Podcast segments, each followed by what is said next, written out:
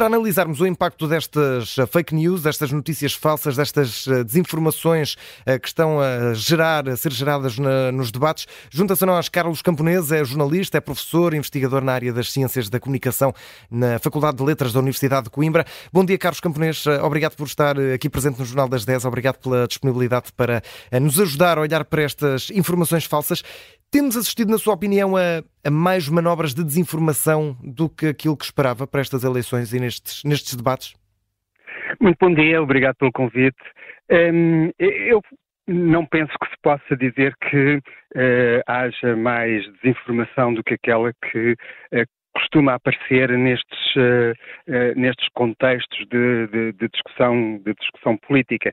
Obviamente que uh, o que acontece, talvez, na atualidade, é que esses processos de desinformação estão são muito mais facilmente produzíveis, não é? E, e, e, isso talvez crie esse, essa sensação de maior desinformação, uhum. de, uh, de, de, maior desnorte, de maior de menor confiabilidade relativamente à informação pública, mas não creio que haja uma, uma maior desinformação relativamente aos, aos, aos momentos que nós encontramos quando acontecem estes momentos eleitorais, estes momentos de tensão política. Uhum. E que, que, impacto real é que isto pode ter nos eleitores? Ou seja, os, os debates têm tido bastante audiência, uh, têm batido até alguns recordes em termos diários, mas eh, para o eleitor essas informações falsas são perceptíveis são, e, e depois a correção das mesmas também, porque muitas vezes a mentira fica mais fixa na cabeça do que depois propriamente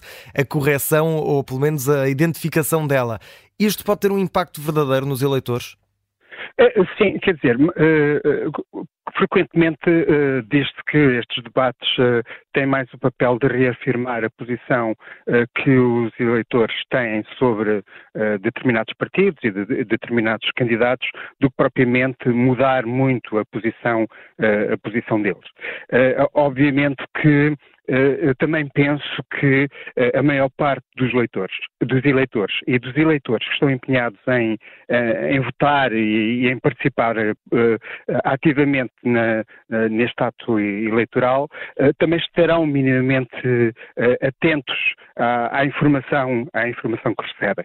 É, é, obviamente que este contexto é sempre muito, muito complexo e querer acabar com, com a desinformação na atualidade é um bocadinho como a medicina querer acabar com, com a doença, não é? Uhum. Temos é que estar muito, muito atentos e isso envolve, obviamente, quer os média, quer o jornalismo, mas também terá que envolver também os próprios, os próprios cidadãos. Uhum. Gostava de lhe perguntar, Carlos Camponês, se o, o, formato dos debates, estamos a assistir a um formato uh, curto, uh, normalmente meia hora, tivemos alguns debates com 40 minutos, mas tem sido normalmente meia hora, 15 minutos uh, mais ou menos para cada candidato.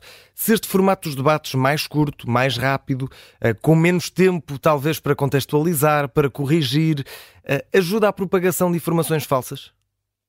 Eh, sim, certamente que um, sempre que uh, existe pouco pouco espaço para escrutinar e para debater, obviamente, isso dá sempre a possibilidade de as informações uh, falsas poderem passar ou, pelo menos, não ficarem suficientemente esclarecidas e, e, e, e debatidas. Portanto, uh, mas, uh, no entanto, eu acho que este, um, que este, este modelo teve a possibilidade de um, confrontar uh, os, os, políticos entre si, uh, uh, também teve a, a, possibilidade de favorecer, favorecer um, um, modelo concentrado, ou seja, não muito longo, que os puder, os eleitores pudessem seguir com, com alguma atenção e, portanto, sem, eh, digamos, sem, sem enfado.